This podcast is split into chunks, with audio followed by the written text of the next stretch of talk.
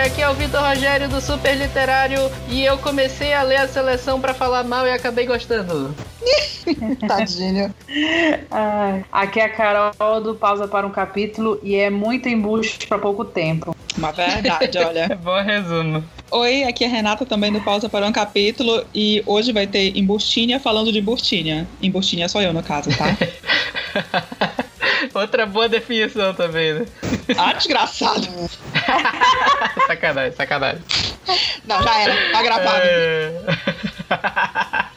Tá, tá gravado, tá gravado. Então, pessoal, a gente vai fazer a segunda parte do nosso episódio mais baixado até hoje, né? Aê! E foi o nosso episódio 2, foi o episódio de embuches masculinos da literatura. E agora a gente vai fazer a contraparte que é a nossa lista de embuches femininas, que virou um top 8, né? É, porque tava enorme. Isso porque a gente foi limpando a lista. Eu acho que os dois episódios vão ter continuações ainda. Com certeza terão. Vai ter até spin-off que vai ter de embuste, autor embuste, então. autores, embuste, autores embustes ainda vai acontecer, né?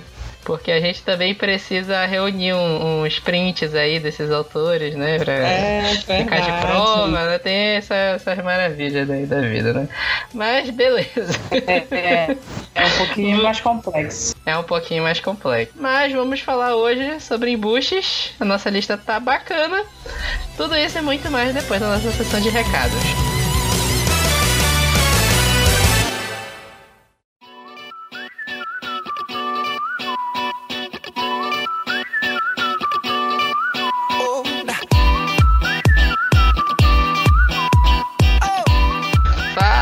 Pessoal, tudo bem? Tá na hora agora da nossa sessão de recados. Hoje tá só eu, então bora lá começar bem rapidinho com os nossos reviews do nosso último episódio. Nosso último episódio foi sobre Jurassic World. Esse filme é maravilhoso, recomendo realmente que todo mundo vá assistir. E para quem ouviu o nosso episódio, a gente começou a ter uma discussão se o Chris Pratt estava gordo ou não. Como, né? A gente não chegou numa conclusão. Para mim, ele tá gordo. Para as meninas, ele, ele apareceu na, na capa da, da Miss Health, né? Então, isso depois contra o meu argumento, né? E ele também corre mais rápido que dinossauros. Eu joguei a enquete lá no Twitter do Super Literário, arroba Super Literário no Twitter. E a gente perguntou lá, a pergunta crucial do filme, se o Chris Pratt tá gordo. A gente já tinha três opções. A primeira era que nem uma vaca, a segunda era para com isso ele é lindo. E a terceira, você deve estar maluco. E ganhou, assim, disparado, 63% para com isso ele é lindo. E em segunda ficou Você Deve Estar Maluco com 24%, 13% ficou com Que Nem Uma Vaca. Mas é um negócio que é para vocês observarem. Eu sou gordo, né? Já fui mais gordo, hoje eu tô, tô, né? Tô tentando correr atrás do prejuízo. Mas uma das estratégias para você não parecer gordo é você usar aquela camisa por dentro da, da, da calça. É aquela camisa social assim, e você se veste, esconde a camisa por dentro da calça, ela dá uma disfarçada na sua barriga. E essa semana saiu uma foto da Bryce Dallas Howard e do Chris Pratt juntos, com tem até um cachorrinho muito fofo vestido de dinossauro na foto. Prestem atenção na barriga do, do Chris Pratt nessa foto para ver se ele não tá usando essa estratégia. Ele tá com a camisa por dentro da calça e dá para ver que os botões estão quase para explodir lá. Vamos lá. Apesar de ter uma galera que acha ele lindo, aparentemente, né? Beleza. O cara é gato, né? Beleza. E logo em seguida eu fiz mais uma enquete também lá no Twitter do Super Literário, em que eu perguntei o que a galera quer para o Jurassic World 3. A gente já colocou que os primeiros quatro filmes da franquia foram aventurão, assim, bem sessão da tarde, nada muito além disso. E agora no Jurassic World Fallen Kingdom a gente teve um quase um terror, assim, um suspense com dinossauros. Eu coloquei quatro opções lá. A primeira é distopia com dinos, a segunda é pós-apocalíptico, a terceira é ficção científica hard. E a quarta era a opção de quem quer que o filme volte pro aventura estilão Spielberg. Ganhou com 57% a opção pós-apocalíptico, que também é a minha opção. Eu quero ver terra devastada com dinossauro, humanidade toda fodida, não sei o que, esse tipo de coisa. Em segundo ficou Distopia com Dinos, com 29%. E em terceiro ficou a galera que quer a volta do Aventura Estilão Spielberg, com 14%. Ninguém votou em ficção científica hard. Eu fiquei pensando nesse ficção científica hard, poderia ser. Já pensou, sei lá, é, 2001 Odisseia no Espaço com dinossauros. Isso aí ia ser. ia ser interessante, né? a gente também recebeu um e-mail, um e-mail do Douglas de Ananideua. Douglas, é, se você estiver ouvindo, da próxima vez coloque seu sobrenome, assim, porque se eu falar só Douglas fica meio genérico. Né? Quando vocês mandarem e-mail pra gente, coloca pelo menos o nome e sobrenome pra, né, pra não ficar tão genérico assim. Ele sugeriu a gente fazer um episódio sobre a série The Handmaid's Tale, o conto da Aya. Não sei se traduzir esse título para passar aqui no Brasil. É, eu conversei já com a Renata, que ela que tá vendo essa série, eu não assisti, confesso que eu não assisti ainda, é uma série que me interessa bastante assistir, mas assim, o meu calendário de ver série é uma maluquice, eu tô com tudo atrasado, pra vocês terem uma ideia, hoje é sábado, e eu ainda não vi o último episódio de Westworld, que eu tava desesperado para ver, então é vocês terem uma ideia de como é que é o meu calendário para assistir série.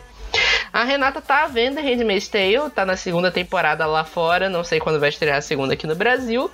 E ela me falou que pode ser bem interessante gravar um episódio sobre, que tem umas discussões bem interessantes com sobre pauta feminista, sobre discussão de valores, esse tipo de coisa. Pode ser bem interessante, mas assim, como nem eu nem a Carol vimos, a gente vai provavelmente deve levar um tempo se a gente decidir gravar. A gente tá interessado em gravar, mas a gente tem que sentar assistir e ver a série. Sendo que eu também, tipo assim, eu não sei da Carol Renata, também não li o livro ainda, apesar de me interessar muito em ler também. Então é isso. Hoje foi bem rapidinho, tá só eu aqui. Espero que não tenha sido chato. E é isso. Se você quiser mandar o seu review pra gente do episódio de hoje, você pode contatar a gente em qualquer rede social. A gente tá no Facebook, no Twitter e no Instagram, é tudo super literário. Você pode deixar comentário pra gente no post lá no site, superliterário.com.br, no site do Pausa, nas redes sociais do Pausa, ou você também pode mandar uma mensagem pra gente no e-mail revistasuperliterária.gmail.com que a gente tá aguardando seu contato. E agora fiquem aí com a nossa lista de embuches femininas.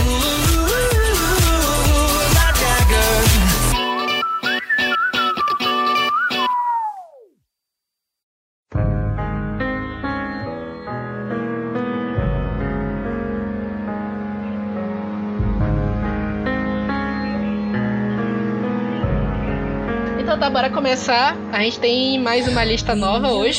Hoje, o, o primeiro episódio foi um top 7, né? Porque a gente limou muita gente. Era pra Nossa, ser maior. é, Era isso, muito maior. né? Por isso provavelmente vai ter um episódio 2 dos embuches masculinos. E hoje a gente tem um top 8. Que também era pra ser bem maior, a gente foi limando. Provavelmente a gente vai ter uma continuação desse aqui também. Verdade. Então, bora começar. Vamos. A primeira pessoa dessa lista, né? é a Claire Frey. Frey. Clary. Clary. Clary. Frey. Clary. Clary, Frey. é Oh, não. João. Clarissa Frey. Muito bem. Fairchild, né? Pronto, pronto. Vamos chamá-la de Clarissa, é mais fácil. Vamos chamar ela de Clarissa Adele. Pronto. Clarissa Adele de Instrumentos Mortais. Quem pode trazer pra mim a, a sinopse aí? Do Vai, Carol. Vai, Carol. Vamos lá.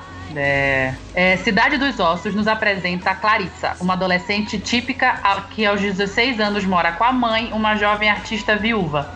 Tem um tio postiço, Luke, que de certa forma ocupa o lugar do pai, e um amigo, Simon, que nutre por ela uma paixão secreta. Quando Simon e Claire visitam um, clu- clube, a menina vê três adolescentes matarem um rapaz. Há, porém, dois grandes problemas. Ninguém acha o corpo e apenas ela vê os tais assassinos. Sua vida muda completamente. A mãe é raptada por demônios e ela descobre a existência dos caçadores de sombras. Guerreiros cuja, cuja missão é proteger o mundo que conhecemos de bestas e outras criaturas. Vampiros que saem da linha, lobisomens descontrolados, monstros cheios de veneno. E por- é por aí mesmo. E depois desse primeiro contato com o mundo das sombras e com Jace, um caçador que tem a aparência de um anjo, mas a língua tão afiada quanto Lúcifer, Claire nunca mais será a mesma. Então, eu da Claire, eu tô, da Clary, Isso, Claire. Clarissa Adele, pronto, Clarissa Adele. É, eu tô aqui de orelha porque eu não li ainda nenhum Shadowhunters. Como quem ouviu o episódio de filme ruim sabe que eu vi Instrumentos Mortais filme, mas não entendi nada. e eu já vi um pedaço da série Shadowhunters. E eu não sei se eu vejo muito bem a Claire de lá de, de embuste. Eu vejo mais ela chata pra cacete mesmo. Então... Pois é. eu confesso que a, o meu ranço com ela veio. Da, é, eu tive um pouco de ranço com ela nos livros, porque eu acho, não sei, eu acho que a Claire é muito mimada. Pra ela, assim, tudo gira em torno do umbigo dela. E é, se não for do jeito dela, ela é impulsiva e tal, e assim só faz merda. Nos seis livros. E Os com... seis livros. pois é, seis livros e os spin-offs, ok. Uhum. Mas assim, e, e a série, não sei, a, a menina que faz ela na série é tão ruim, mas tão ruim, tão ruim que o ranço aumenta três vezes mais. Nossa, Carol. Que, isso? Assim, a minha relação com a série, eu acho a série, assim, chata. Eu, assim, eu não vi muito a série. Vou estabelecer aqui. Eu vi um trecho da primeira temporada, não aguentei ver tudo. Eu achei aquela série, assim, sem pé nem Sim, cabeça. Os teus roteiros não fazem sentido nenhum. Nada. Nada, são totalmente diferentes do livro. Não, não- eles não, não. É só assim, baseado. Não tem nem sobre adaptação, não é nem adaptado. Assim, eles pegaram o contexto da, do livro e fizeram a série, porque não tem nada a ver com nada. Não mesmo. É Mas, como se fosse aquele selo que colocam de baseado nos personagens de É, X. exatamente. Exatamente, exatamente. E assim, e, as- e, e esse temperamento da Claire, assim, é. Não sei, eu acho muito, muito, muito impulsiva. Às vezes, umas cagadas que dão na série, até no livro mesmo. É assim, muito é pe- pelas coisas que ela faz, o que ela não aceita. Aí, assim, não tem como, mano. Não dá. É, eu acho que o meu maior problema com a Clary em todas as plataformas é que ela ficou alimentando os dois e até mais de dois caras por tanto Sim. tempo. Querendo virar Sim. triângulozinho amoroso e eu não tenho a mínima paciência pra isso. E ela ficava alimentando os dois. E ela ficava atrás dele, sabe? E nossa, aquilo é muito cansativo. Mas é aquela Nossa. coisa, é uma das personagens que você não sabe se ela é ruim de verdade, ela é embuste de verdade, ou se a autora é tão embuste quanto ela. E, bem, é nesse a caso a gente sabe a resposta, porque, enfim, Cassandra Clare, a gente tem um ranço. É, é uma relação de amor e ódio que não é, É saudável com essa mulher. E a, rela- e a relação do triângulo é porque, assim, tipo, em um certo momento, praticamente metade da série, ou acha não, é no primeiro livro só, né? Que é, ela tem. a- ela acha que o Jace é irmão dela. Tô dando spoiler, tá, gente? Desculpa. Que o- Essa é a única coisa que eu me lembro do filme. É, que o em algum Jace é momento irmão- se revela. É. dela. Mas mesmo assim, ela alimenta esse triângulo com irmão dela no meio. Não, é porque ela fica na cabeça dela que ela acha que É. aquilo é errado, mas mesmo assim ela se sente muito atraída por ele e você fica assim, bicho, isso é- eu- eu- sabe? Eu, eu já tinha começado. Escola, escola Anastácia assistiu, né? É, eu já tinha começado com na vibe Game of Thrones dos livros, então eu fiquei assim, essa só pode ser filha da Cersei, não é possível um negócio desse. Porque não tem explicação um negócio desse. Olha, horrível. Cassandra, você ultrapassou um limite, incesto é um limite. Muito forte, muito, É. muito grave. É, a gente teve duas representantes da Clary já, né? A da série que pra mim é péssima, que é a Catherine McNamara. Horrível, tadinha da. Nossa. É, é porque, assim, a série, desculpa, eu sei que tem uma galera aí que ama essa série, mas pra mim, o que eu vi parecia Malhação. Na verdade, Malhação parecia melhor. Ah, mano, isso é melhor. Malhação ainda sai gente Malhação é talentosa de melhor. lá. Mas Mas é, saem é, talentos de lá. Eu, gente, di- difícil essa série. Difícil. E no filme teve a Lily Collins também, que, ok, ela já. Eu acho ela uma atriz assim, razoável. Mas como eu falei lá, não acho a a Lily Collins nenhuma estrela, assim, maravilhoso. Meu Deus, que estrela pra carregar um filme, né? É. Não sei. E aí junta que eu também não entendi a trama do filme, então. Eu lembro da interpretação dela. Como tu não entendeu ainda? Não entendi. Eu não vou rever o filme. Eu realmente não vou rever esse filme. Eu só lembro do, do raio azul no final, só isso. A gente fala Esquadrão Suicida, né? Ah, É, enfim. Mas, mas é isso, assim. E E na série é a mesma coisa, esse mesmo triângulo que vai se enrolando até o final. Ela não libera o coitado do Simon, que vai ficar Ah, assim, tipo, é, né, é, preso a ela por um bom tempo ainda, mesmo desenvolvendo com outras pessoas. É complicado. Na verdade, assim, eu não li é, nenhum livro dos Shadowhunters ainda, mas me deram a entender que o Simon se dá mal pra caramba depois dos Nossa. seis livros. Sim, Isso dá muito mal. É ele que causa- paga o pato. Resumo é isso. Por causa dela. Eu acho assim, é um. é- é- o personagem é um cristalzinho em todas as plataformas. Tanto no livro, quanto na, Ô, sé- na série, quanto no filme, sabe? É. Nossa, Sabe, ele é unânime muito. pra quem. É. E ele se fode na mão da Clary. Muito. Muito mesmo. Ele é Difícil. trouxa. Ele é trouxa. Tu ia gostar Ele é, dele, tro- Vitor. é, ele é canoa, né? Me identifico. Ai, e a- o Vitor e ia se dar muito bem. Canoa trouxa, né? Ia me dar muito bem, né? Normal. é, Ah, se não conseguir o Harry Potter até lá, não precisa nem voltar. Vamos pra outras trouxices, outras embustices. E qual é o próximo livro? o próximo livro é Belo Desastre. Voltamos, né? Voltamos, A prometemos. gente Então, prometeu e estamos aqui pra falar de Abby Bernard. Né? A gente já falou do, do cara, como é o. Travis, Travis. Maddox. Cachorro É louco. Travis Cachorro Louco Maddox, né? Esse Exatamente. mesmo. Isso, Ai, e agora esse tem a eu preciso que a, quem lê essa, essa sinopse é a Renata, novamente. Preciso da Renata lendo essa sinopse. É, Manda ver, Renata. Ô, Jesus. Tá, bora lá. Abby Bernathy é uma boa garota. Ela não bebe, ela não fala palavrão, ela, e ela acredita que seu passado sombrio está bem distante. Porém, quando para cursar a faculdade se muda para uma nova cidade, seu recomeço é rapidamente ameaçado pelo bad boy do local, Travis Maddox. Um jovem com um corpo esculpido, abdômen definido e braços tatuados. Tudo que Abby precisa e deseja evitar. Mas o menino é um conquistador e logo se depara com a resistência de Abby ao seu charme. Entregado, Travis a atrai com um jogo. Se ele perder, terá que ficar sem sexo por um mês. Se ela perder, deverá morar no apartamento dele pelo mesmo período. Qualquer um, qualquer que seja o resultado da aposta, nem passa pela cabeça do garoto que ele acaba de se deparar com uma adversária, adversária à altura. Ai, Jesus, por onde a gente começa a falar da Abby? Peraí. Eu acho que aqui também vem aquela, o caso do triângulo amoroso, né, Renata? É, mas tu acha que é triângulo o carinha lá? Eu acho assim que é, é, a Abby, é, querendo ou não, a, a Jamie, ela te quer te vender uma protagonista. Mas desculpa, gente, eu posso estar falando besteira, mas ou até um pouco de preconceito no, em cima. Mas ela tem o quê de interesseira? Não sei se tu percebe isso também. Pra cima do quê? Do Travis? Não, daquele outro garoto. Porque querendo ou não, ela tá com. Ela tem o Travis de, de aqui do lado dela, mas ela tem um por trás que é tem dinheiro, que é isso, que é aquilo, que vai dar a estabilidade emocional que ela precisa, que tem um status social maior que é o que ela quer, entendeu? Entre aspas.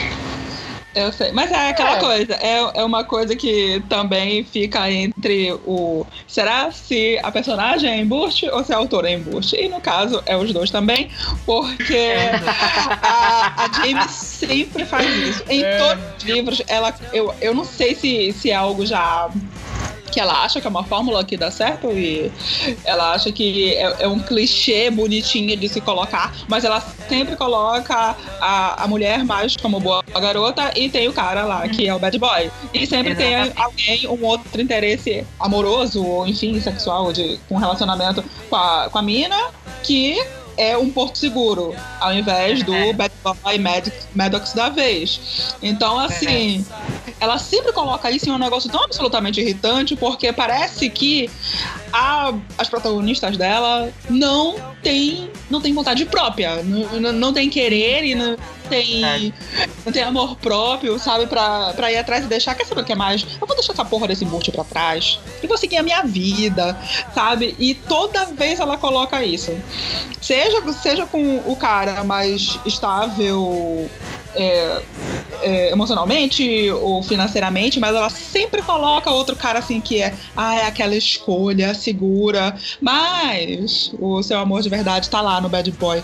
Ai, cara, sério, isso, isso cansa, cansa. Mas assim, pensa assim, sabe aquela história da jornada do herói? Hum, que é uma estrutura de livro que por padrão uma porrada de história já segue. Essa trama do mocinha está em dúvida entre o cara perfeitinho e o bad boy é uma estrutura lendária. Vem desde romance de época, vem desde Jane Austen e o Traps passou as eras para chegar na literatura hot, porque tem 50 mil livros de literatura hot que são essa trama. Sim, sim, sim, sim, sim. Então, tipo assim, o problema não é esse. Como a gente até falou disso no, no episódio de Jurassic World. O problema não é o clichê. O clichê pode ser bem aplicado. Sim, muito. O problema é você usar o clichê e criar uns personagens insuportáveis como esses, esses aí. Não, é assim, porque é- a, a, Abby fica le, levando, e eu acho que é o mesmo problema que a Clary tem.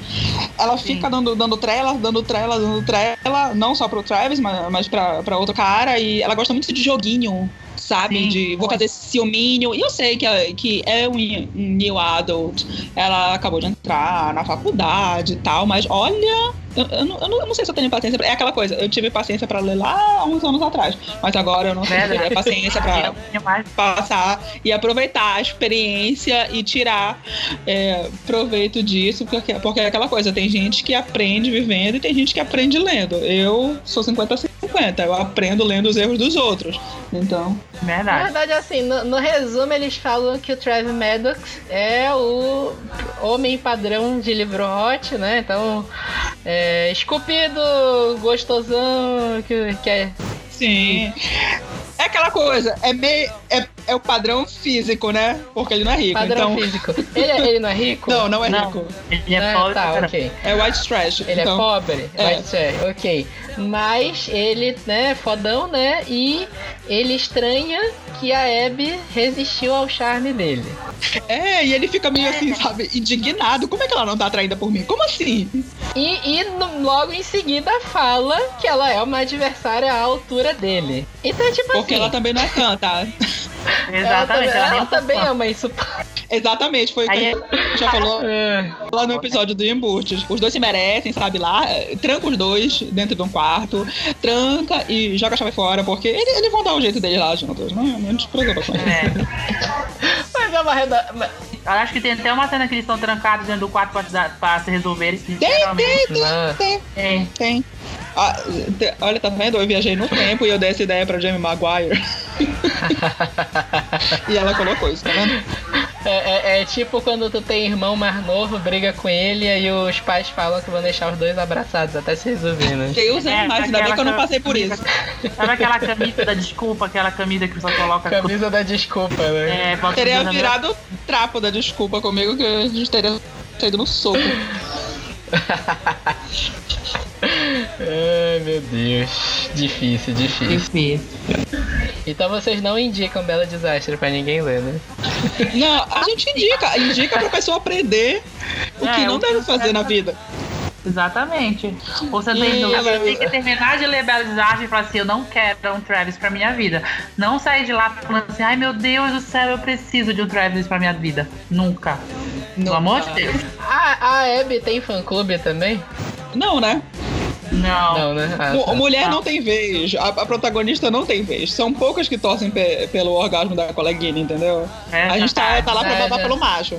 É, porque eu conheço um fã-clube da, da Anastasia Steele, mas ok. É, mas tu vai ver dentro ah. do fã-clube, os papos, eles estão falando o tempo todo do, do Christian Grey, então... É verdade. Choices. É. E aquela coisa, né, Carol? Ela não fica embuste só nesses três livros que são deles, né? Não. Ela influencia na vida de todo mundo até o último livro da série dos irmãos, gente. Você não tem noção. A vida dos irmãos vai virando um inferno em cada livro que você vai ler dos irmãos. Porque a Abby tem a mão no meio, botou a mão em alguma coisa da história, entendeu? Então, assim, é complicado. Tô com a impressão de que eu já namorei com a Abby. Ai, Jesus! Provavelmente. É, é, é isso. É um bom resumo. Tudo que vocês estão falando descreve bem a pessoa em questão. E eu acho que fazer é a pessoa que meio que rima o nome da Abby. É, rima um pouquinho. É, né? A gente tem que fazer um podcast sobre a vida amorosa do Vitor Rogério. Nossa. Vai, vai ser, vai ser pesado. Não, tem que, ro- não tem que rolar um vídeo, Tem que cara. ser um. Tem que ser um barzinho dos Andrade. Tem que ter álcool. É, tem que ter algo. Porque senão não Olha funciona, aí, tem que ter álcool. Verdade. Vamos. Ah, próximo. Próximo, por favor. Hoje não é o dia de discutir a minha vida amorosa.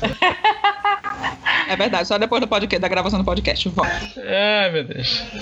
Em frente. Ah, se não conseguir o Harry Potter até lá, não precisa nem voltar. Bem, vamos. Miranda. Então tá, bora pra próxima. Miranda. Que é a Miranda Priestley. Priestley, é assim que fala, né? Priestley. É. Priestley, de O Diabo Veste Prada. Nossa. Que ficou mais, ficou mais conhecido pelo, pelo filme, né? Da, da Anne Hathaway e a Mary Streep. Que é um Exatamente. filme bem legal até hoje. Uhum. E pra quem voltar no, no episódio 5, que a gente falou de um lugar silencioso, eu fiquei chocado de lembrar que a. Que a. Como é o nome da mulher lá? A- A Emily Blunt. Emily Blunt, é. que a Emily Blunt estava no filme, né? Aí eu vi toda também. Verdade. Você conheceu? Eu tenho uma ligação especial com esse filme. Não li o livro ainda, né? Eu tenho uma ligação especial com esse filme porque eu já tive uma chefe Miranda Priestley. Todos tivemos. Pois é. Quem vai ler a sinopse? É, vamos lá. Neste irresistível romance, o leitor irá conhecer Andrea Sachs, uma jovem recém-formada que conquista um emprego que deveria deixar roxas de inveja milhares de garotas. O de assistente de Miranda Priestley, reverenciada editora da revista Runaway Magazine. A mais bem-sucedida de revista de moda do momento. Logo ela percebe, porém, que o emprego pelo qual um milhão de meninas daria a vida pode ter tudo para acabar com a dela. De uma hora para outra, a jovem jornalista se vê num escritório onde as palavras Prada, Armani Versace são lei e começa a conviver de perto com o fascinante mundo da moda. Fascinante, mas nem tão glamouroso assim. Ela logo percebe que, em lugar de escrever reportagens e editoriais de moda, seu trabalho da Runaway será o de atender os caprichos da chefe. Andrea precisa buscar as roupas de Miranda na lavanderia, ir à caça de babysitters para, seus, para suas filhas, localizar do escritório em Nova York o paradeiro do motorista que deixou Miranda tomando chuva numa esquina em Paris e providenciar rapidamente a solução para os pedidos mais mirabolantes. Miranda é a personificação do pesadelo para Andrea. Com o Diabo Veste Prada, a Lauren Whiteberger, a autora, lança um divertido olhar sobre os bastidores do mundo da moda, um romance inteligente e engraçado. E pior de tudo, É levemente biográfico, né? Porque vocês sabem que a Lauren foi a foi a assistente da, da editora-chefe da, da Vogue. A Anna, É a Anna Anna Wintour. Wintour. A mulher é o capeta. Então, assim, ela tem fama de ser é aquela coisa. Ela é ela é o nome mais poderoso da moda ainda, mas assim, a mulher é o diabo e todo mundo fala mal dela. Todo mundo, todo mundo, todo mundo. Ela sabe muito, É mas ela é o capeta. E assim, lendo o livro, tá exatamente como o filme. A Andrea sofre, sofre literalmente o pão que o diabo, que o pão que o diabo amassou. E assim, é, na verdade é bem irônico porque ela não pode comer carboidrato. Então, esquece o pão. Verdade. E a, a, a- Como é o nome dela? A Miranda, ela controla tudo, tudo na vida da Andrea. E a, a, a Andrea fica louca, sabe? Ela, ela não dorme, ela, ela muda completamente a personalidade dela, porque ela fica sugada por aquele trabalho. E é aquela coisa, ela tem, ela tem que dar uma de babá. E aquela situação que teve no filme do, dos livros do Harry Potter, ela coloca lá, claro que na época com, com, outro, com outro autor, com outro livro que foi lançado para as crianças, e as crianças querem porque querem. E ela tem que dar uma de doida, porque o livro não foi lançado, só vai ser lançado daqui a seis meses, e ela consegue o manuscrito. Ela tem que cuidar do cachorro e do veterinário do cachorro Caralho. E tem que desmarcar com o marido da Miranda jantares e a Miranda tipo fala alguma coisa. Pois é, você lembra aquele ah, aquele post-it que eu anotei o nome do restaurante tal? Procura pra mim. Só que foi na quinta passada e hoje é sexta. Foi mais de uma semana atrás e eu quero que você ache pra mim. Ah, e eu quero a reserva às sete da noite no restaurante. São quatro da tarde. E ela faz da, da vida da menina um inferno, cara. Um inferno, um inferno. E assim, é um chiclete maravilhoso, mas tu fica assim, caraca, mata essa mulher. Tu chega no momento na vida da Andréia que quando ela consegue se livrar da Miranda, tu respira aliviado. É um, é, é- é um, é um livro maravilhoso. Mas assim, assim como no livro, no filme meio que dá a entender que o objetivo da Miranda é transformar a menina numa nova Miranda no futuro, né? É essa a ideia do livro Não, também? não, não, não, não é isso. É que é, é, o filme pode ter dado essa, essa ideia, mas assim, a, a Miranda, mesmo com todos os problemas da Andrea, que era a, mesma coisa que a personagem da, da Andrea do filme, ela não, não conhece moda, ela não sabe sobre moda. Pra ela, tanto faz se ela tá vestindo um jeans, vamos chutar aqui e regionalizar, da C&A. Pra ela, tanto Uhum. faz. Mas assim, pra Miranda, aquele choque que ela, que ela dá no filme de você sabe isso que você tá usando? Isso veio dessa história, dessa história, dessa história, sabe? Ela, ela dá uma aula pra ela que a Andrea fica calada. Porque isso tem história, porque isso tem ano, porque esse tecido que você tá usando foi usado no. Foi usado na coleção tal do, do estilista tal. E fui eu que aprovei isso. E ela fala, nada, nada do que tá se usando hoje na moda é, é, é alguma coisa que não passou por mim. E a Andrea vai percebendo que, que ela tem. Ela gosta de se esforçar. Ela é uma profissional muito esforçada. E Sim. a, a Miranda vê isso. Só que E ela não aproveita. vê da mesma maneira. Da, exatamente, ela se aproveita de que a Andrea quer o, o reconhecimento do trabalho dela, mesmo não sendo necessariamente na, na área de jornalismo, que é a área original da Andrea, mas ela quer se, dar, se dar bem nesse trabalho, porque a lenda é que você trabalha um ano para Miranda e você vai trabalhar no que você quiser, mesmo não sendo no setor de moda. Por quê? Porque tu vai ter a recomendação. É porque sabe que a pessoa vai aguenta, né? É. Exatamente, você está preparado para tudo no mercado, especialmente em, em Nova York. Então, assim, é esse o objetivo dela. Ela quer trabalhar para o New York Times da vida, ela quer chegar lá, lá, sabe, no topo do jornalismo. E para isso ela tem que passar por esse um ano com a Miranda. E ela faz o, possível e ela chega várias vezes do- durante o curso do, do livro, durante o período que ela passa. Ela não chega a completar é, mais, de, mais de sete meses, se eu não me engano, na Runaway. Mas ela, é- ela, ela, se, ela se esforça muito. E, assim, a Miranda vê isso e quer tirar proveito, quer tirar proveito, quer tirar proveito. Mas, assim, ela não quer pra ficar no lugar dela. Porque, justamente, o negócio que também é mostrado no filme, ela, ela, ela, ela tem certeza que ninguém pode ficar no lugar dela. Ela é insubstituível. Mas a Andrea seria a assistente perfeita pra ela, pra, pra passar anos com ela. Ah, verdade. entendi. Na verdade, assim, a Miranda Priestley, ela é um estereótipo daquele profissional que é foda pra caramba, que ele realmente chega próximo de ser insubstituível, Uhum. mas ele é tão insuportável que tu aceita substituir por alguém inferior, por alguém que saiba trabalhar, que tenha uma qualidade menor de trabalho que ele. Conheço uma porrada de gente assim também. é... ai, ai. E assim. Assim, o filme é realmente muito legal. O livro eu tô devendo mesmo. O livro eu tô devendo pra caramba, que faz tempo que eu quero ler. Eu tenho ele aqui, só não li ainda. Comprei numa dessas feiras do livro da vida que tava em promoção e não li ainda. E teve as continuações, né? É, não necessariamente ter. Tá saindo uma continuação, mas os outros são no mesmo universo, digamos assim. Mas não são continuações da, da vida da Andrea. Entendi. Mas o A Vingança Veste Prada é, ou não? O A Vingança é, é, um, é um direto, mas os outros, é, Cassandra, Cassandra Har- Harry Winston, Winston, alguma coisa assim. Eu me esqueci A o nome. Casa de Harry Winston. A casa de Harry Winston não é, não é. Mas assim, é tudo na, me- É na mesma universo, vibe, né? digamos, de muito glamour, mas quando você vai ver por baixo, é muita lama. É o inferno, né? É, tem um negócio também do Diabo Veste Prada que a Andrea, ela é meio caracterizada como uma workaholic também, né? É verdade. Alguém assim que é, não vai... é o que eu falei, ela é muito Sim. dedicada. Ela é muito dedicada ao trabalho. Ela não gosta de dizer não. Ela não gosta que as pessoas pensem que ela não sabe fazer tal coisa. E assim, é meio que esse livro ele pode entrar no, tanto em embuste feminino como em embuste masculino, né? Era aí que eu queria chegar. É, é, Era aí que eu queria chegar. Porque eu acho o namorado dela meio embustinho também. é, só que aí eu vou dar um super spoiler que no filme dá aquela coisa de que, ah, não, eles vão terminar juntos, né? E no livro não. Cada um segue seu caminho.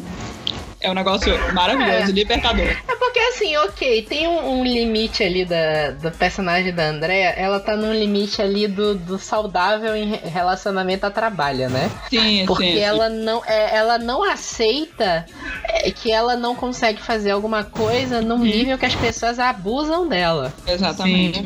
Então, tipo assim, não queiram ser Andrea Sack, não é saudável ser como ela. E ao mesmo tempo, o namorado dela meio que tá com raiva do trabalho dela, ah, você não tá me dando.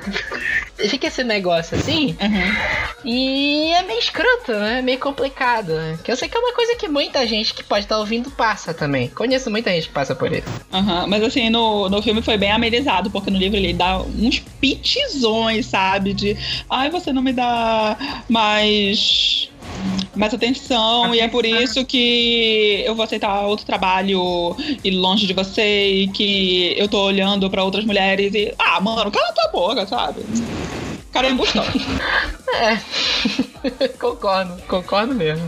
E é isso, mas assim, super recomendo a leitura pra você saber que tipo de chefe você não deve ser na sua vida. É, esse, é, eu acho que dessa lista, assim, pouca gente pode concorrer com a Miranda. É. A chefa que eu tinha, que eu disse que é um tipo de Miranda, ela não chegava no nível da Miranda Presley, ou melhor, ela não chegava no nível da Miranda comigo. Mas com outras pessoas eu sei que chegava. Deus é mais. Ah, mano. É porque é aquele tipo de pessoa que faz diferença entre os funcionários que estão abaixo dela. Era uma mulher mesmo. Então, tipo assim, Hum. é, os funcionários que ganham mais, ela trata melhor. Os funcionários que ganham menos, ela vai tratando cada vez pior de acordo com o salário do funcionário. É. Então eu já vi umas coisas meio agressivas, assim. Então, Eu aposto ainda que, que eu consegui tua, me livrar dela. que essa tua chefa usa farm. Então poderia rolar um. Uma edição brasileira desse filme, O Diabo Veste Farm. ela usa o quê? Farm. Farm. A conversa de farm. Olha. O Diabo usa Mac. Vou deixar só isso. Ah, é da Mac? Ixi. Bora prosseguir. bora. Tá, vira- tá virando um, um podcast sobre a minha vida hoje, né? É. Tu pode deixar o título, assim, embustes literários femininos e colocar um subtítulo. A, a vida sofrida de, de Vitor Rogério. Ah, não, galera, ga- vai, vai ter muito hate em cima disso. Ah, tá, sorry. Vamos, bora prosseguir. Tá,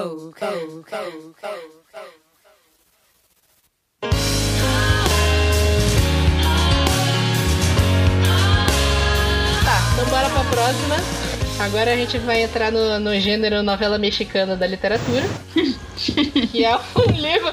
É um livro que é. que eu- com o qual eu tenho uma relação de amor e ódio. Hum. Que é a seleção. Ah, eu adoro. Um livro não, a seleção é uma série de cinco livros, né? Tem uma trilogia e depois fizeram uma duologia com outros personagens. Hum. Eu vou ler a sinopse aqui. Ah. Para 35 garotas, a seleção é a chance de uma vida. Num futuro em que os Estados Unidos deram lugar ao Estado americano da China, começa aí muito errado, e mais recentemente a Ileia, um país jovem com uma sociedade dividida em castas, a competição que reúne moças de entre 16 e 20 anos de todas as partes para decidir quem se casará com o príncipe é a oportunidade de escapar de uma realidade imposta a elas ainda no berço. Para America Singer, no entanto, uma artista da casta 5, estar entre as selecionadas é um pesadelo. Significa deixar para trás Aspen, o rapaz que realmente ama e que está em uma, caixa uma casta abaixo dela. Então, América reconhece pessoalmente o príncipe, bondoso, educado, engraçado e muito charmoso. Maxon não é nada do que se poderia esperar. Eles formam uma aliança e aos poucos América começa a refletir sobre tudo o que tinha planejado para si mesma e percebe que a vida com que sempre sonhou talvez não seja comparada ao futuro que ela nunca tinha ousado imaginar. Então, o que, que acontece com a seleção? Como eu falei no, no início, eu li a seleção pra falar mal. Eu, eu tenho uma postura de só falar mal coisas que eu Acontece. consumi. Eu Não, não vou falar mal de coisas que eu não conheço. Acredito que as pessoas deveriam fazer isso, mas ok. Eu li a seleção. Eu li essa sinopse e a pessoa que tem um conhecimento de, de o mínimo conhecimento de geografia política vê que ela é muito louca. Com certeza. Ela é louquíssima. que a ideia é que os Estados Unidos foi dominado. Na verdade, assim, a seleção é uma distopia futurista em que no futuro a maior parte das nações do mundo viraram, é, voltaram a ser monarquias. A Sim. maior parte dessas nações é dividida em castas. Sociedade de castas mesmo, que se você nasce numa casta, você vai morrer nessa casta. Voltou a ter reis, rainhas, esse tipo de coisa. E, cara, é muito louca essa distopia. É, assim. eu quero falar você- justamente sobre isso. Sim, pode fazer falar. uma observação que. É, não, eu não li a seleção, são as meninas que vão comentar. Mas assim, depois o povo quer reclamar da Disney. Falando que as princesas são, são mais influências. Ai, porque a, a vidinha da- das princesas são lindinhas aí nesse daí. Ah, mano, sério, eu- eu- tu tava lendo, eu tava querendo rir loucamente, tu não tá entendendo. Porque Mas o que príncipe acontece é justamente- é lindo. Ah, se ferrar, bicho. A ideia justamente é uma doidice. É, é bem- A distopia, tipo Ai, assim, é se tu ler esse livro do ponto de vista de distopia, vai ser um lixo inacreditável. Tu não vai conseguir se divertir, porque é uma distopia sem pé nem cabeça. Sim, sim. Mas, total. se tu lê como um roman- uma novela mexicana, é um livro divertidíssimo. Nossa. Se tu ignorar, assim, se tu pegar o livro e ignorar a distopia dele, e tu tem como fazer isso, é um livro divertidíssimo. Porque o que que acontece? Tem esse estado que era os Estados Unidos, depois virou o Estado americano da China, e atualmente o título é Ilé. Ele Uhum. tem essas castas, tem o rei, que é, o, que é um embuste também, e É. tem o príncipe. E toda vez que o príncipe chega à maioridade, é criado um reality show chamado A Seleção, para onde vão garotas de todas as castas e entre elas o príncipe tem que escolher a sua princesa com quem ele vai casar e eles vão governar o país. Bicho, olha essa salada de fruta, bicho. Isso é pior que The Bachelor. Não, pare. E no meio da história toda, você descobre que é tudo armação do rei, que ele escolhe quem ele quer. A realidade. É, que, o, é que o rei manipula o reality show e não sei o quê. E aí a, a, a coisa da trama toda que tem a, a personagem principal, que é a America Singer, ela já é apaixonada por um cara que é o Aspen, que também é outro embuste. Ai, mas eu, E- ai, eu vou, vou discutir com o Vitor hoje. Olha, vai, continua. Eu acho ele um embuste. Mas, tipo assim, ela já é apaixonada por ele, mas ele é de uma casta inferior dela. Então, assim, Uhum. tem toda uma confusão de que ela não pode ficar com alguém de uma casta inferior, senão ela vai ter que fugir com ele. E ela vai pro reality show da, da seleção a contragostos. Ela não queria ir. E aí ela meio que ela acha que o Maxon vai ser insuportável e na verdade descobre que ele é legal, eles fazem tipo um pacto assim de ah, bora, sei lá, bora conversar, bora ter uma amizade, não sei o que, eu posso te ajudar a escolher uma das meninas, eu vou conhecer elas por trás, vou conhecer ela mais do que você, eu posso te dar umas dicas sobre elas, é meio isso. E aí meio que vai se instituir um triângulo amoroso. E a América continua na seleção simplesmente pela comida. Simples assim. Isso, é, é, exatamente. É espírito animal, gostei. Tá melhorando. E aí que entra a nossa queridíssima Celeste, que ela é a Soraya Montenegro desse livro. Ai, Porque, gente. né? Porque assim, meio que se institui um, mei- mais ou menos um triângulo amoroso entre a, a América, o Maxon e o Aspen, que depois o Aspen vai trabalhar no castelo. Coincidentemente, ele acaba virando um, guarda do castelo, designado a proteger a, a América. Né? Coincidências da vida, quem nunca, né? E, tipo assim, meio que tem um triângulo amoroso dos três, porque a América percebe que ela começa a se apaixonar pelo Ah, mas- Máximo, mas ela gosta do Aspen ainda. Isso é, olha, a América enrola, pelo amor de Deus. Ela enrola, ela tá, ela tá cinco minutos com o Aspen. Ai, meu Deus, ela muda a minha vida, não sei o que, não sei o que. Aí larga o Aspen, volta pro quarto dela. Aí o, Maxwell to- bate lá na porta, ela se derrete de amor pelo, pelo Maxwell. Olha, mana, é uma, é um, é um- a gente passa sufoco com essa menina nesse livro. A gente tá quase trocando aqui, colocando a América como embuste, né? Ah, mas a América não é embuste. Pois é, porque Ela a gente tava quase o fazendo outro, isso. mas É, o enrola. Aí a questão toda é que a Ela enrola. Celeste, que é, um- que é uma das garotas que tá na seleção, só que ela é de umas- uma das castas mais altas, né? E ela se acha Isso. pra cacete. Ela acha que o, o Maxon não pode escolher outra mulher que não seja ela, porque ela é foda pra caramba. Porque Uhum. ela é de uma casta alta, ela já vai saber se comportar perante o- os encontros sendo uma princesa, esse tipo de coisa. E é tipo assim, é bem Soraya Montenegro mesmo. Ela só falta falar da, a da catadora de lixo lá da, da, da, da, casta 5. É quase nesse nível. Cara, é por isso que esse livro é maravilhoso. E assim, ela joga com todas as armas que ela pode. Sim, sim, sim, porque meio que tu começa a, a- a entender que a América tá apaixonada pelo Maxon, aí eles têm uma conversa fofinha aqui, ai, você é bonitinho, pega na mão, de repente vem a Celeste e quase esfrega os peitos na cara do, do Maxon. Sendo que isso também é contra a regra da seleção, mas beleza, aí por aí vai. Ah, E ele, sim. ele é bobão, né? Ele, ele é meio. Ele é, é tipo assim, ele é meio bobo, né? Ele, ele meio que é seduzido por todas as garotas que estão na seleção também. Olha, ele não é bobo, ele é esperto porque ele se aproveita de todas. Ele pode. Ah, é, verdade, Ele- verdade, ele- verdade. Ele nitidamente tá ah, apaixonada pela América. Só que ela sempre deixou claro que ela não tá ali porque ela quer se casar com, com o príncipe. Ela tá ali, ela entrou porque meteram o nome dela lá no, no- coisa. E ela foi uma das sorteadas, não sabe como. E assim, mas ela já deixou isso claro pra ele. Então, assim, como ele viu que ela ali não vai ser uma escolhida dele, então ele vai testar quem ele pode, né? Então ele vai É. vai pegar quem ele pode. Nossa. E aí a Celeste, a Celeste faz de tudo. Ela tenta seduzir o Maxon, ela tenta acabar com a amizade dos dois.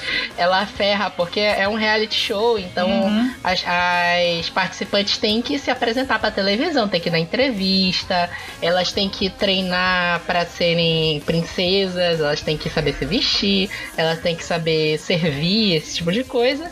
E ela tenta sempre dar, deixar aquele pé pra América tropeçar. Verdade. Então, tipo assim, é uma, uma seleção é uma novela mexicana maravilhosa, assim. Pra quem curte novela mexicana, eu super recomendo. Eu ainda não li os dois últimos, que é o. O da A escolhida, é né? coroa. É, a Coroa e o. Eu não lembro o nome do outro. Não, é a herdeira e a coroa. A Herdeira e a Coroa, né? Olha, Que e aí... os dois últimos, eu acho que a Edlin, se eu não tivesse gostado, ela estaria aqui nos embustes hoje. Porque pra, pra todo, assim, o fandom de a seleção, a assim, os mais caxias e tudo, ela é embuste moda do- de toda a série.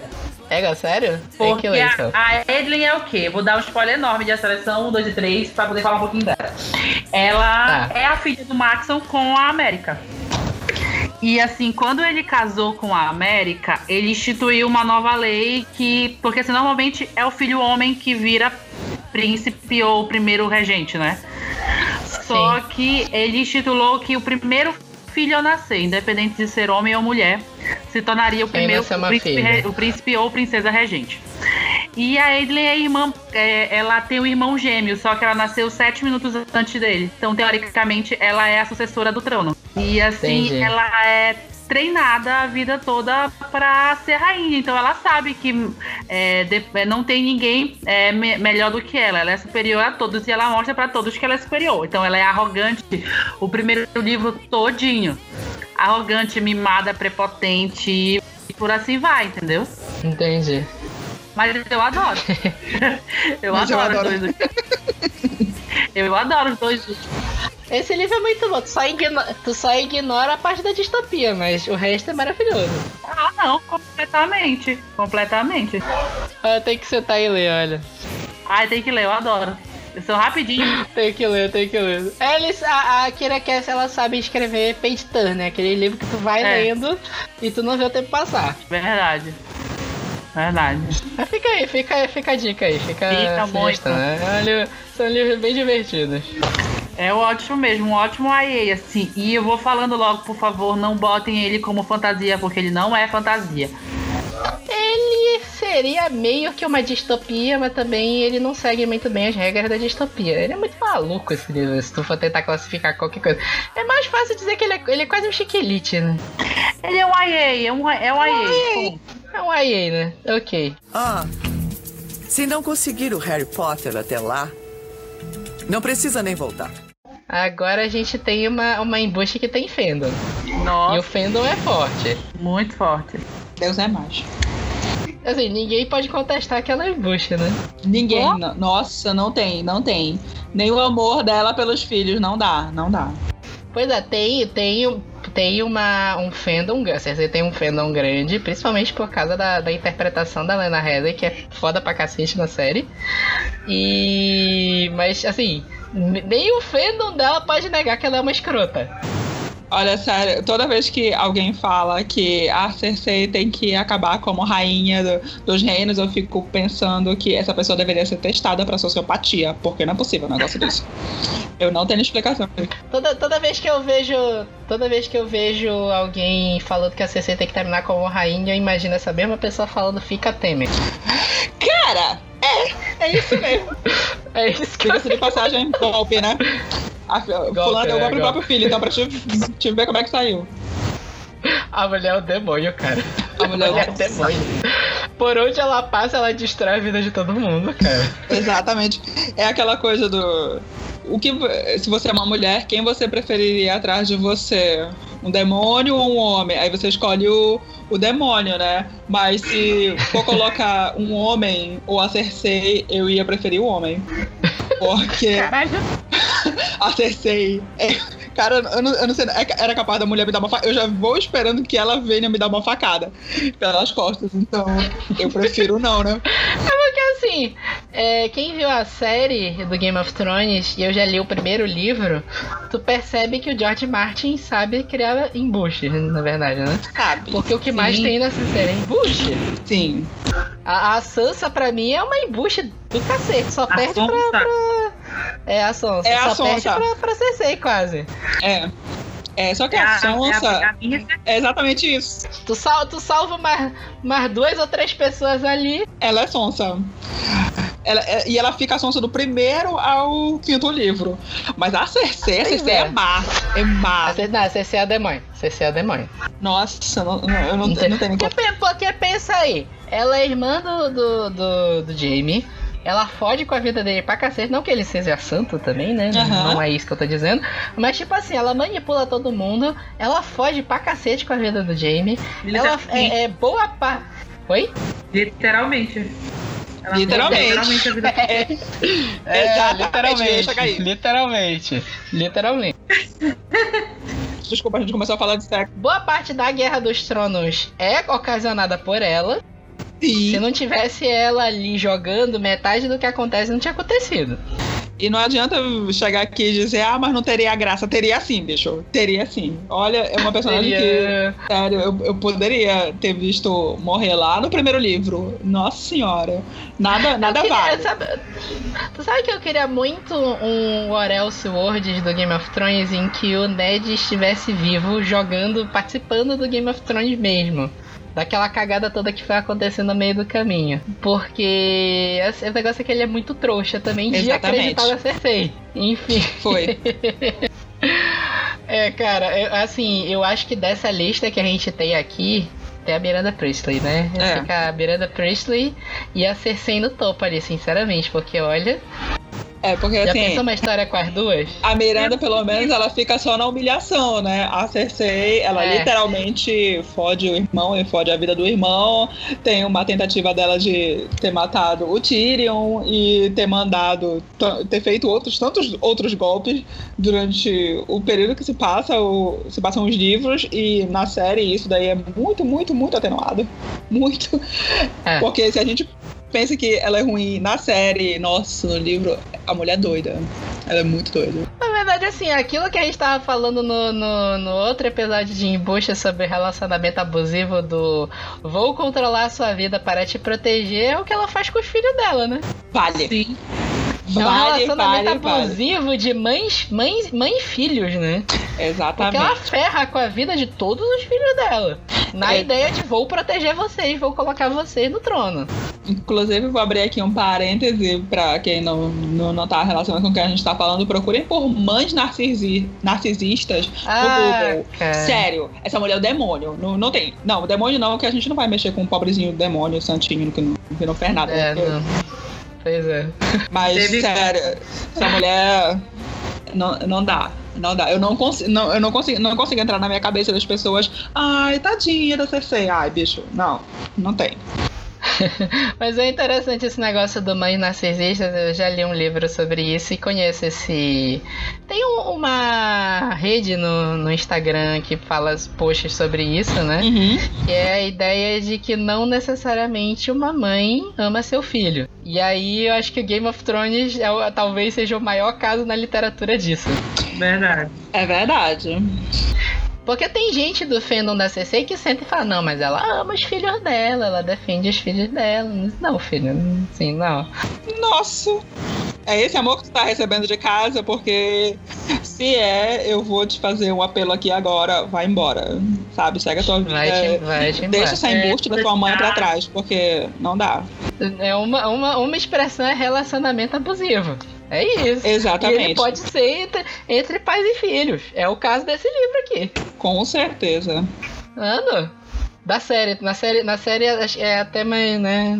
É, Porque depois eu fui ler é, o livro. é. A Cersei é muito pior no livro do que na série. E na série ela Muito. já é o demônio. Exatamente.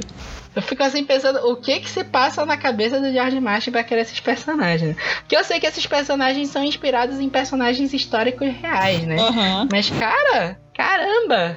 Difícil. Enfim, Ai, ai. Enfim, bora, pode prosseguir. né? bora rezar aqui uma Ave Maria e seguir em frente. Ah, se não conseguir o Harry Potter até lá, não precisa nem voltar. A próxima é uma, assim, eu não conheço mesmo. É a. Como é que fala esse nome? Kira. É, vamos. É a Kira do. Kira. Kira. é? Kira. Shakira. Kira do Rockstar. É, a Mana, eu acho que assim, dos romances hot, essa é no topo do topo das embustes literárias. Essa é. Leia, Quem leia, por favor. de, de Puxa. triângulo amoroso, Mana, Vixe, Maria. Ela ultrapassa Tra- todos os limites. Traz a sinopse pra gente do Rockstar. Vamos lá. É, ela ultrapassou perigosos limites e agora não há mais volta. Traição, amor e paixão. Chegou a hora da decisão de uma vida. Há quase dois anos, o namorado de Kiera, Danny, é tudo o que ela sempre quis. Apaixonado, carinhoso e totalmente dedicado. Quando os dois se mudam para uma cidade a fim de começar uma vida nova, Danny no emprego dos sonhos, Kiera numa conceituada universidade, tudo que parece tudo parece perfeito. Mas então, um imprevisto separa o feliz casal. Sentindo-se sozinha, confusa e carente, Kiera se aproxima de Kaylan, o sexy sedutor vocalista de uma banda de rock. No começo, ele é apenas um amigo em, é, em cujo ombro ela pode chorar suas mágoas. Mas me- a- mas à medida que sua solidão aumenta, o relacionamento ganha força até que uma noite tudo muda e nenhum dos dois, nenhum deles jamais será o mesmo. Já, já sentiu o drama, né? Já, porque é aquela coisa, quando Já, o já casal, já no primeiro livro, começa. Tem, tem um casal começando no livro, tu já sabe que eles não vão ficar juntos. Selado que não Mas assim, é, o, assim, o nível de embuste da Keira é tão grande, porque assim, ela só namorou o Danny, eu acho que por um bom te- tempo. E ele fala, eu vou começar um trabalho novo e tal, e numa outra cidade, se você quiser, tipo, você pode ir junto comigo. Ela resolve se inscrever numa, numa, numa universidade, mestrado, alguma coisa assim, e vai junto com ele. Eles vão morar numa casa do melhor amigo dele, assim, um melhor amigo de infância, que eles têm numa proximidade de irmãos mesmo. Hum. Por- Porque ele mora só, tem um quarto Nossa. sobrando, ele resolve, ele, oferece lugar pra eles. Uhum. Até aí, tudo bem. normal, só que aí quando ela encontra o, o Kaylan, ela acha ele super bonito, atraente e tudo, mas fica na dela, né? Tem o Danny, o menino não quer nem chegar perto dela, porque ele sabe que é, é namorada do, do amigo dele, não pode chegar perto, aquela história toda. Só que assim, o Danny, ele começa a trabalhar muito. Então ele vai assim, ele vai viajar pro trabalho dele e ela fica sozinha na, na, no apartamento. Aí ele liga para ela, fala assim, olha, é, Queira, eu vou, eu consegui uma promoção. Talvez eu tenha que ficar mais uns dias aqui, ficar mais um tempo, viajar mais. Ela simplesmente surta. Surta, surta, surta. Diz que ele tá abandonando ela, que não sei o que, que ele não ama mais ela, que blá blá blá, blá e termina com ele por telefone. Nisso que ela termina com ele por telefone, o tá só ela e o Kayla na casa. Aí eles, é, aí eles começam a conversar. Ah, é, ele, ela explica para ele que ela brigou com o Danny, não sei o que, eles começam a beber. E sabe aquele negócio de bebedeira? Apagou, acordou, tinha dormido com Keila, né? E não, e não lembrava de muita coisa. Mas ok. Nisso que ela acorda, ela recebe uma ligação do Danny, que ele largou tudo e veio atrás dela. O trabalho, largou tudo e veio atrás dela. Eita. E assim, ela, tipo, volta o cão arrependido, não faz nada, não conta nada do que aconteceu. E no mesmo, no mesmo dia que ele chega, ela dorme com o Danny. E o Kaylan escuta tudinho. Caralho. Caralho. É aquela coisa, as E pessoas. As pessoas sabem que eu não gosto de chamar uma outra mulher de, de vagabunda, mas puta que pariu, olha. Não, não dá pra passar a mão na cabeça. E Ah, assim, não chama de vagabunda, chama de escrota. Ela é escrota. E assim, o Keila, ele, querendo ou não, ele nutria uma paixão escondida pela Keira desde quando ele conheceu ela pela primeira vez. Mas ele dava aquele, tipo, não chegava perto porque era namorado do melhor amigo dele. E assim, ela meio que deu esperança pra ele e ele escuta tudo aquilo. Tanto que a cena que quando ele, quando ela sai do banheiro, porque eles, eles transam dentro do banheiro e ele escuta tudo. Quando ela sai do banheiro, assim, feliz da vida, como se nada tivesse acontecido, ela olha pro Keila, ele tá com uma cara branca de nojo, sabe? De que, tipo, tivesse acontecido a pior coisa no mundo pra ele. E ela fica nessa enrolação dos dois. É, é assim, não é uma enrolação tipo, ah, eu não sei o que eu quero. Não, ela tá bem aqui com o Danny. Acabou de dormir com o Danny. Dá meia volta, encontra com o Keila, dorme com o Keila. Aí volta. é, aí diz assim, eu amo você, eu quero ficar com você. Aí encontra com o outro, faz a mesma coisa, fala pro outro. É só assim o livro todinho. Deus Primeiro é dia. mais. Nossa. Deus é Exatamente. mais. Assim, tipo, é, é muita, assim, força de vontade pra terminar. Esse livro, no entanto, entendeu? Uhum. Porque quando começa o segundo, já é assim. Se eu sei que ela termina o primeiro, assim, tipo, antes do, do último capítulo e do epílogo, ela tá sozinha porque nenhum dos dois quis ela, entendeu? Terminou assim, nenhum dos dois quis ela. Deixou ela só, só vai, vai decidir tua vida e pronto. Mas a gente sabe que ela vai ficar com Kayla até no, no final da história. E assim, o segundo livro já é ela, assim, tipo, ela tá com Kayla e tudo. E assim, tipo, ele é o cantor de uma banda de rock que tá em ascensão. E ele foi convidado para participar de uma turnê de abertura de uma grande, grande banda. Aí vem aquela pulga atrás do orelha, da orelha de que ele vai trair ela exatamente o que ela fez com o outro, entendeu? Durante todo o segundo livro. Nossa. Pois é, tipo aquele negócio, ah, tá com medo agora, aprontou que só no primeiro livro agora tá com medo. Tanto que ele fala, você acha que eu vou fazer a mesma coisa que você fez com o Danny, eu vou fazer com você? Toma, bem feito. É. Devia, né? Devia não, devia É. logo ter terminado com, com ela quando ficou sabendo. Ai, não, não tem nem coisa pra isso. Olha, um negócio que eu acho muito bacana quando eu, eu tô procurando livro pra ler é, no, no- na Amazon pra, pra baixar pro Kindle. É, eu gosto que as autoras, americanas, eu não, eu não vou falar de brasileira porque eu sinceramente não conheço nenhuma brasileira que faça isso. Mas tem aquela coisa do, do final feliz garantido. Elas avisam que o livro é um standalone, que é só aquele livro, a história acabou ali e, e pronto. O outro livro, se for uma série, vai ser outro casal, vai ser outra história. E algumas colocam: esse livro tem final feliz garantido e não tem traição. Porque eu não suporto o negócio de traição, cara. Me dá um abuso, vai me dando um abuso, vai me dando um abuso. Que olha, eu não sei não. Eu termino o livro só, só pra passar raiva. Não, e esse assim, tipo. Porque uma coisa é você é, levar em banho-maria dois, dois caras que você é afim e tudo, mas não mantém relacionamento com nenhum dos dois. Outra coisa é ela tá, tem um relacionamento sério com uma pessoa e vai enganar essa pessoa o livro todo, gente. Gente, Tipo, é horrível. ele- Das duas, né? Ele nem É. escroto é, sabe, com ela, nem nada. Pois é. E é Ai, totalmente cara. por ela.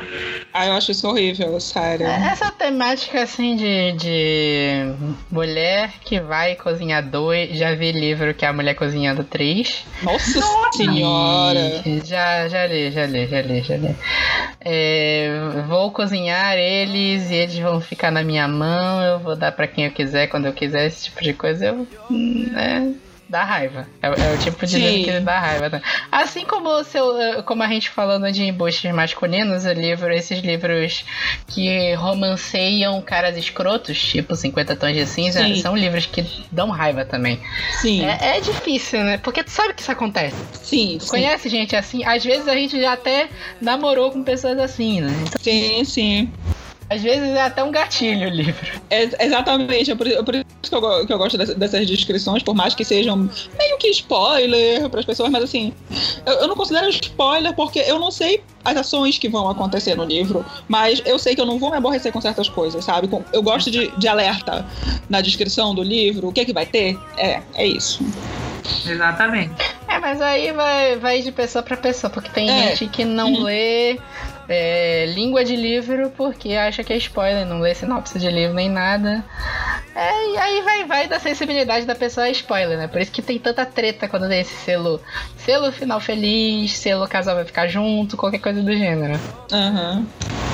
Também não sou Mas contra. eu, eu concordo, eu, eu gosto quando tem esse selo final feliz, porque aí tu, tu, sei lá, tu tá numa vibe de quero Exato. ler algo que vai me deixar bem. Vou Exato. pegar esse livro. Que às vezes tu, isso acontece muito, tu vai ler um livro, tu tá mega animado e o final é aquele, tipo assim, por mais que seja um final bom, Uhum. é um final mega depressivo, assim, morre todo mundo, Exato. qualquer coisa do gênero. É, É, tipo assim, é um final legal, mas tu não tá vendo a vibe de ler É aquilo. um final legal, mas tipo, às vezes é legal só pro casal principal. E o resto verdade. da- Pois das é. pessoas que compuseram essa história. Foda-se eles, sabe? Ai, eu fico muito chateada com isso. É, Ainda tem o- os livros de casal, que o casal termina bem, fodendo com a vida de uma galera no caminho. Exatamente. Aí aquela coisa do casal embuste, aí não dá, não dá. É, por- eu acabei não É. trazendo After, mas After é exatamente esse tipo de relacionamento. É, assim, eles têm é um aquele relacionamento tóxico que eles acabaram com a vida de muita gente em volta, assim, sabe? O Hardy tinha um relacionamento com o pai, mas o relacionamento dele com a Tessa prejudicou muito isso e tudo. Que no final do livro eles terminam sozinhos, eles só vão ficar juntos depois de 5, 6 anos depois da história de tudo que acabou, sabe? De- depois que eles amadureceram muito e perceberam que fizeram muita cagada na vida. Mas é E o exatamente. trauma nas outras pessoas, eles estão um pouco se fodendo. é, no- na- antigamente, o, o relacionamento começou, era exatamente assim.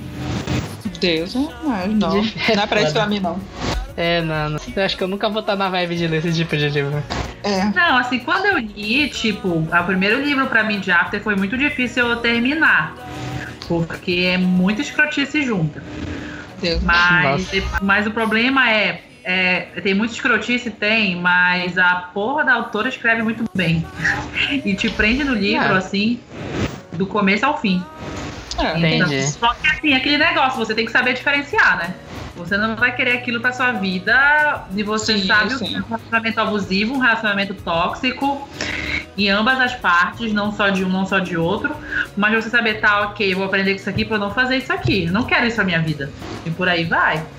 Não sou contra. Já sabe, fica a É dica aí complicado. pra se tiver homem ouvindo, tá vendo? Se tiver uma mulher te cozinhando, por favor, segue em frente. É um conselho de Deus. É, é, esse é um negócio pra gente estabelecer que sim, existem relacionamentos abusivos que a mulher destrói Sim, com a vida sim. do homem. Existe, claro, existe, eu até onde eu entendo, existe muito mais o inverso, né? Do homem ferrando com a vida da mulher. Eu pensei que tu ia falar, existe eu, e ponto. Ficou até nervoso. Até onde eu entendo, existe muito mais o inverso do cara destruindo com a vida da mulher. Eu conheço mais casos disso. Isso aqui é uma estatística sem, sem baseada em porra nenhuma. Mas também existe mulheres que destroem com a vida dos caras. Isso é verdade. Então, se tem uma pessoa cozinhando você agora, manda se fuder e vai ser feliz. É isso. É, primeiro procura pra saber se ela não tem outro namorado pra te dar uma dica pro namorado.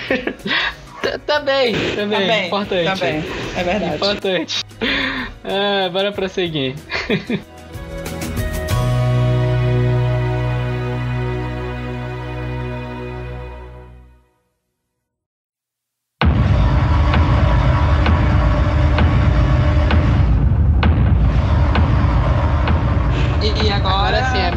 tinha dons, né? Exatamente.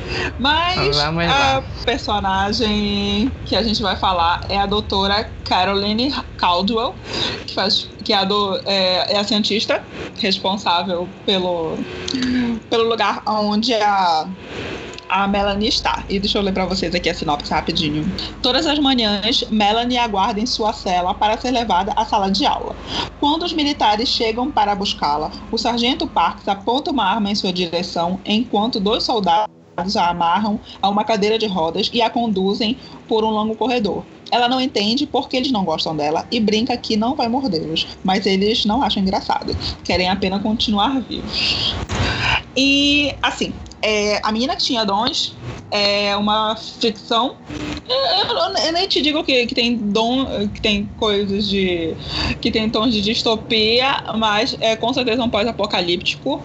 É, houve uma grande quebra do governo e absolutamente a sociedade como a gente conhecia está devastada. E há poucos pontos que são é, que são de responsabilidade do, de, de exércitos ainda em vários pontos do mundo. Só que é nesse, nesse ponto onde a gente começa a história, que- quem é a protagonista é a Melanie. A Melanie não tem 10 anos e assim, ela é muito confusa porque a única coisa que ela faz todo santo dia é ir pra aula. E na aula tem mais um monte de criancinha. E que essas crianças, todos na faixa etária dela, é, aprendem sobre várias coisas. E sobre cultura e matemática e inglês, que é a língua original do, do livro. E assim.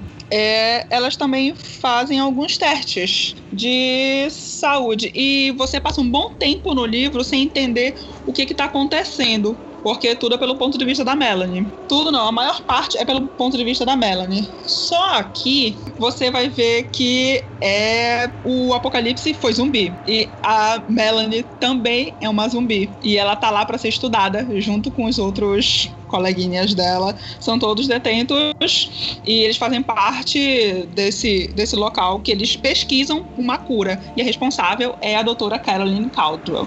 Só que a Caroline ela é muito desgraçada. Ela é aquela pessoa que ela não, ela não tem pena nenhuma das, das crianças. Ela não vê mais ah, aqueles espécimes como crianças. Ela vê como eles são mortos vivos para ela e eles são apenas mais um sujo no, no petri dish dela, sabe? E assim, ela é muito desgraçada quando ela fala com as crianças, quando ela fala com todo mundo, porque se ela puder jogar cada um dos soldados na frente dela para eles morrerem, para ela conseguir ah, ah, completar a pesquisa dela, é isso que ela vai fazer. E ela vai matar todo mundo e ela não tem escrúpulo nenhum, nenhum, nenhum, nenhum. E assim, você tu vai pegando uma raiva dela, uma raiva tão grande, tão grande, tão grande, que assim, quando eu terminei de ler o livro, eu achei um negócio fantástico com, como ele é dado. Só, é, a Melanie tem mais um soldado, a professora dela, mais um outro soldado, e tem a, a Caroline como foco do- dos capítulos. Mas assim, os capítulos da Caroline, tu vai pegando um ódio tão absurdo dessa mulher, porque ela tem um ódio tão grande da Melanie, e a Melanie é um serzinho tão puro, tão puro, tão puro, que tu fica, ai meu Deus do céu, eu não, eu- não tenho. Eu não, não tenho estômago pra lidar com quem quer machucar criança, apesar de ser uma morta-viva. E é, isso vai durante todo o livro, até que tem um plot twist, assim, maravilhoso, que eu não vou dar spoiler aqui, porque é um plot twist, assim, fodástico. E o livro ganhou uma adaptação cinematográfica em 2016. Quem tiver a oportunidade de assistir. É, sério? Sério. Nunca tinha ouvido falar. É, tava passando na HBO, dia desses, eu nem sabia que tava passando na HBO. Embora eu já tivesse baixado há muito tempo atrás, mas eu nunca assisti, eu deixei lá, porque, enfim, eu não tenho paciência pra assistir filme Esse baixado no notebook. twist, Hum. esse plot twist tá no filme, tu sabe? Tá. Tá? Ah, fiquei curioso agora. Tá. E assim, é, é muito satisfatório quando tu vê alguém que é um embuste ter o final que merece. Nossa senhora. E é, é aquela coisa, são. é, Aqui nessa lista, eu não sei dizer, a, a Celeste teve um final digno para as embustices dela? Olha, Ah, ela, ela tem um final meio complicado. é. Porque até. É. É, porque assim, a Cersei a gente ainda não sabe, porque o George R. R. Martin esqueceu que ele, tá, ele escreveu Game of Thrones, né? Então a gente não sabe do destino dela. né? Quero que ela morra. A Kira, eu não sei como ela terminou. Ela terminou bem. Ah, terminou, teve o final felizinho dela, né? Escrota. Desgraçada. A Miranda Priestley recebeu a, lição dela, mas assim, li- o final da Caroline, assim, divino. 10 de 10. Ah, bom saber. Essa é a garantia de, de, de recompensa no final, né? É. Era que a gente Exatamente. tava falando do, do Jurassic World, que passa o filme inteiro dando porrada nos dinossauros e no final se vinga. Ahá, adorei. Então bora prosseguir. Ah, se não conseguir o Harry Potter até lá, não precisa nem voltar. Ah, a última. então tá, nossa última candidata do dia em Bushmore é uma personagem que particularmente eu acho próximo do insuportável, que é a, a Teresa Agnes de Maze Runner, da série e do filme também. Vou, vou permanecer calada porque eu não conheço. não assisti. Vou trazer aqui a sinopse do primeiro, Maze Runner correu morrer. Em um futuro Tá. meio apocalíptico, meio utópico, o jovem Thomas é escolhido para enfrentar o sistema. Ao acordar dentro de um escuro elevador em movimento, ele não consegue lembrar nem de seu nome. Na comunidade isolada em que foi abandonado, ele conhece outros garotos que passaram, passaram pelo mesmo. Para conseguir escapar, Thomas precisa descobrir os sombrios segredos guardados em sua mente e correr muito. Então, tipo assim, quando tu começa a ler ou, ou ver o filme, o, o primeiro filme Correu Morrer, tu não sabe exatamente se é, o que aconteceu ali é um pós-apocalipse, se é uma distopia exatamente. Uhum. Ah, ah, tu sabe que tem um monte de garotos que estão presos num labirinto. E esse labirinto é cercado por umas feras que agora eu esqueci o nome, né? Uhum. E nenhum deles lembra da vida deles antes deles entrarem nesse labirinto. E aí tem o personagem principal, que é o Thomas e tal. E aí que chega a história a personagem da Teresa. O Thomas é jogado lá nesse labirinto, ele tenta meio que fazer uma amizade com uma galera lá e tal, tem toda uma trama lá. E logo em seguida chega a personagem da Teresa e aparentemente ela tá na mesma situação que ele, ela não lembra do passado dela. Só que, assim, pra mim não fica muito claro no Maze Runner ou no filme. Eu tenho a impressão de que a Teresa lembra do passado dela e que ela tá enrolando todo mundo ali.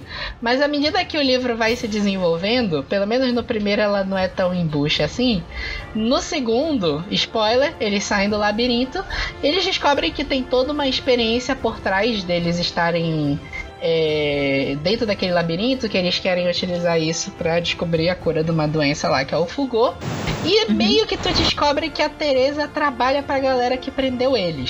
No segundo livro é um saco, porque o que que acontece? Ele cai naquela história de você, cai na história do Lost, sabe? Você acumula tanto mistério que você não consegue revelar nada. Aham. O segundo livro é isso. E a cada 20 páginas, a Teresa dá um, uma, um pontapé no Thomas de alguma forma diferente. O, Tom- o Thomas é mega apaixonado pela Teresa, isso se estabelece desde o primeiro livro. E no segundo, tu percebe que eles têm que passar por uma provação lá, que é o, que é o deserto, eles têm que sobreviver ao deserto. E a- ela desaparece, ela se une com um grupo de garotas lá. E tipo assim, ele passa o livro inteiro, assim, meu Deus, eu tenho que achar a Teresa. Ai, Teresa, Teresa. Ah. Cadê a Teresa? Eu não, eu não consigo mais conversar com a Teresa. Cadê a Teresa? Teresa, Teresa, não sei o quê. E a menina dá uma rasteira nele toda vez que ela aparece. Toda vez que ela aparece, ela faz alguma cagada com o menino. Ou ela trai ele, ela quase matou ele algumas vezes no segundo livro. O final do livro é mais uma rasteira que ela dá nele também. Então, tipo assim, Eita, da moleque insuportável, cara. Puta que pariu. No, no, no segundo li, no segundo filme, O Prova de Fogo, assim, a história dos filmes é um pouco diferente dos livros. Eu, particularmente, caio naquele, é, naquela exceção que eu acho os filmes do, do Maze Runner bem melhores que os livros. Uhum. Mas, e eles até dão uma amenizada na, na Teresa. Eu não sei se tu. Acho que tu viu o segundo filme, não viu? Eu vi até Nada. o segundo. Uhum. Eles dão uma, ela dá umas enganadas nele naquele filme também. Dá. Uhum, Tem dá uns sim. plot twists lá, ela dá umas enroladas nele, mas não chega nem na metade do que tem no segundo livro. Uhum. O, o, o segundo livro eu terminei com raiva. Nossa, assim, eu já fiquei com, com a impressão quando ela apareceu lá no primeiro filme, eu, eu só assisti os filmes, não li os livros, que ela te, tava escondendo alguma coisa. Eu já tinha fica- ficado com isso, eu não sei se foi impressão minha. Então, a sensação que eu tenho do primeiro livro é que quando ela aparece lá, ela fala que ela também não lembra do passado dela. A sensação que eu tenho é que ela lembra e ela tá fingindo. Pois é, no, no filme ela hesita quando ela fala. Ela, ela faz uma cara tipo, será que eu conto pra eles tudo realmente que eu sim, sei? sim, sim, sim. Aí sim. eu já fiquei com o pé atrás dela e quando, enfim, se desenrolaram as ações. Ai, desgraçada. Deviam ter te deixado dentro do elevador. Pois é, pra mim a sensação que passa é aquele. é- Eu, eu não sei, eu já conheci muita gente que passou por isso. O cara tá apaixonado pela mulher, a mulher sabe disso. E ela fica fazendo ele de gato e sapato porque se aproveitando ele tá apaixonado dela. É assim o segundo livro inteiro. Do, do Maze. Runner. Porque o Thomas também é um porra. Ele fica, ai, Tereza, Tereza, Tereza, Tereza. É trouxa pra cacete, né? Tipo eu. E. é, A mulher enrola ele pra caralho. O livro inteiro. Assim, é, é- é irritante. No final eu tava irritado tanto pelos mistérios que não se resolveram, quanto por, pela personagem que é irritante. Deus o livre. Difícil, difícil. Difícil mesmo. É, assim, eu. Hum, Maze Runner não entra nas minhas recomendações de leitura. Vejam os filmes, os filmes são legais. É verdade, tá aí, olha, tá vendo? Não, não perca seu tempo. E você ainda vê o Dylan nos filmes. Não gasta, é, não gasta, não gasta nessa, não, não gasta esse tempo, não. É chato. E a Caia, a Caia Escodelário mandou bem como Teresa porque eu tava puto com ela no final do filme também. não, tu termina aquele filme com ódio daquela mulher. É, eu não vi o terceiro. Tu assistiu o terceiro? Não, o segundo, o terceiro eu não vi ainda. Ah, se- segundo. Nossa, termina com muito ódio, cara. Termina com muito ódio daquela menina. E ela tem a petulância de, de, de querer defender o. Enfim, o outro lado. Ai, cara, não. Não, ela, ela dá a desculpa clássica, estou fazendo isso para te proteger. Aham, Ah, tô sim. Uhum. Vai, vai. Ah, se, se, a vai pessoa, se a pessoa dizendo, olha, eu tô fudendo com a sua vida, mas é porque eu te amo, ou eu tô fazendo isso aqui pra te proteger, corre. Tu já sabe que é embuste. Eu menti pra te proteger. Colega, não, não sinal existe divino é merda. Pode ter certeza. É, não, é merda, é merda, veio do céu. Mande sua denúncia.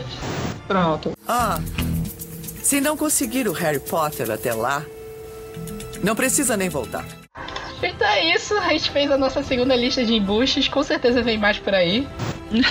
Com Com certeza, com certeza, porque aí a gente deve ter muito trabalho pra limpar essa lista. Pra caber em uma hora de podcast. Vocês não estão entendendo. Vocês não estão entendendo, era pra ser muito maior. Então, é isso. Aguardem aí que nas próximas semanas a gente tem mais episódio.